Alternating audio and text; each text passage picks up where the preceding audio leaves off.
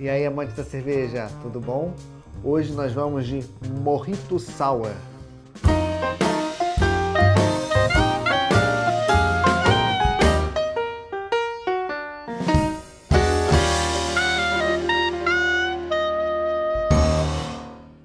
Vamos lá, vamos de uma cerveja ácida. É uma coisa que eu particularmente curto, muita gente acha estranho. Né? O que, que seria uma cerveja ácida, uma sour? É isso, é uma cerveja que tende para acidez, tende para o lado azedo. Ela sofre um processo de acidificação. Esse aqui é um, um rótulo exclusivo do Clube do Malte. É, se eu não me engano, ele foi produzido na Way Beer, é distribuído pelo Clube do Malte, produzido pela Way Beer. É um rótulo exclusivo do Clube do Malte, que é um e-commerce de cervejas. Eu não sou patrocinado por eles, eu sou apenas um assinante já tem algum tempo, alguns anos. Então vamos pro copo. Acredito que a proposta é trazer um pouco dessa experiência do morrito, né, para cerveja.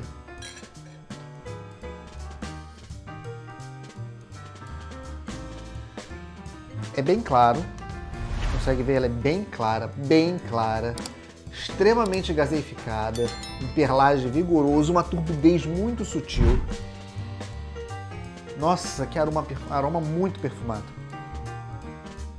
O limão muito presente. Ai. E algo que puxa para uma menta, para uma hortelã.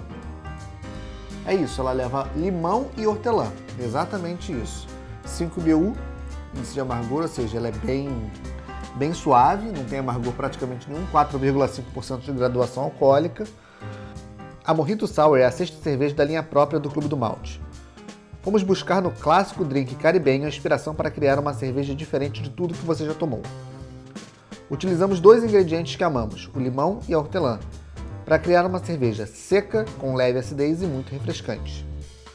Vamos lá, vamos ver se é isso que ela, se ela cumpre o que ela promete. Se a gente vê que a espuma já foi para o espaço.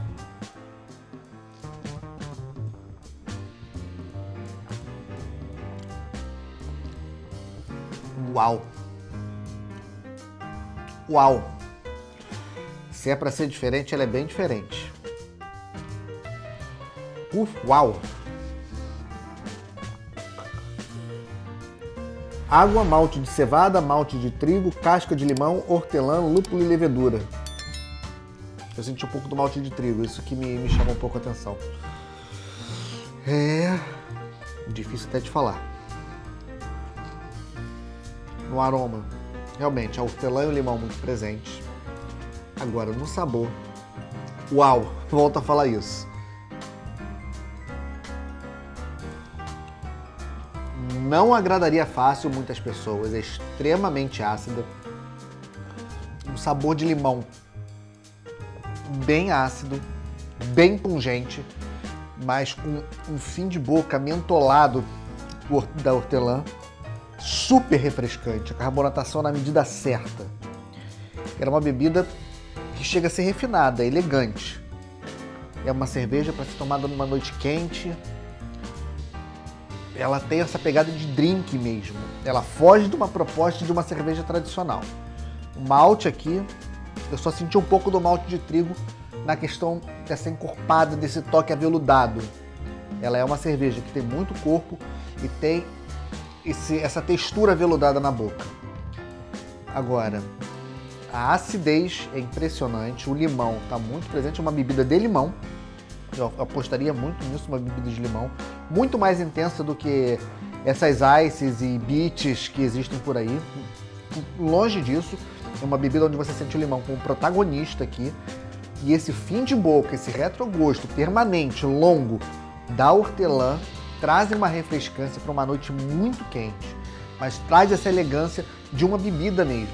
Ela puxa para uma, uma, uma pegada quase que um destilado. Ela foge um pouco. Se não fosse pelo corpo mais denso, eu não diria nem que ela é um fermentado. Porque ela realmente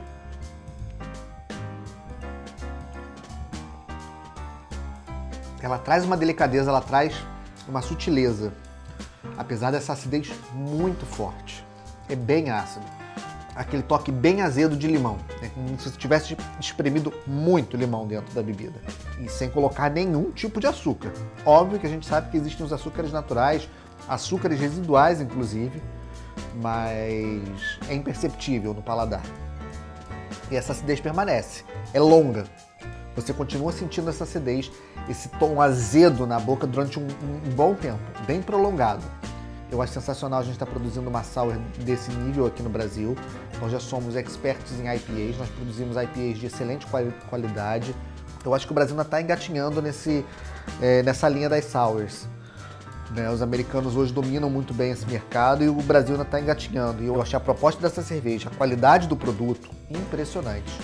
Eu espero realmente assim, que o Clube do Malte mantenha essa cerveja em linha, mantenha ela sempre sendo produzida, mesmo que como uma cervejaria cigana, aqui no caso da Way, porque certamente é uma cerveja que eu pretendo voltar a comprar, porque me fascinou muito, por toda a sua complexidade, por toda a sua proposta, personalidade pra caramba, muita personalidade, uma surpresa que me deixou com vontade de tomar mais. Certamente é uma que eu vou, vou colocar na minha lista de cervejas para tomar mais vezes.